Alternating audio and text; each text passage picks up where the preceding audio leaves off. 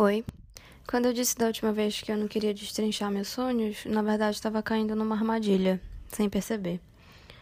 É, estava reproduzindo uma ação frequente na nossa civilização, que é essa de abandonar os sonhos.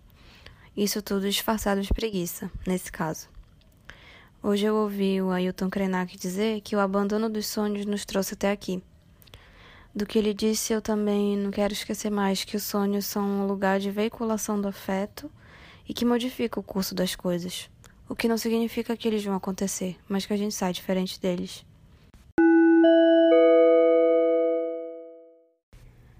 Quando eu me deparei com essa expressão de abandono dos sonhos, eu pensei logo no nosso processo de endurecimento até aqui.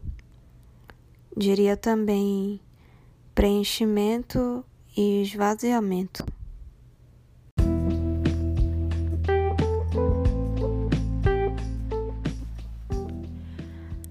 O Ailton Krenak é um líder e pensador indígena.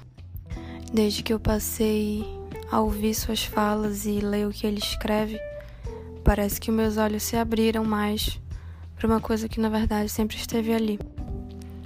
Eu estava conversando com uma amiga e ela comentou sobre a capacidade dessa cosmopolítica indígena ser tão poética, urgente e necessária ao mesmo tempo.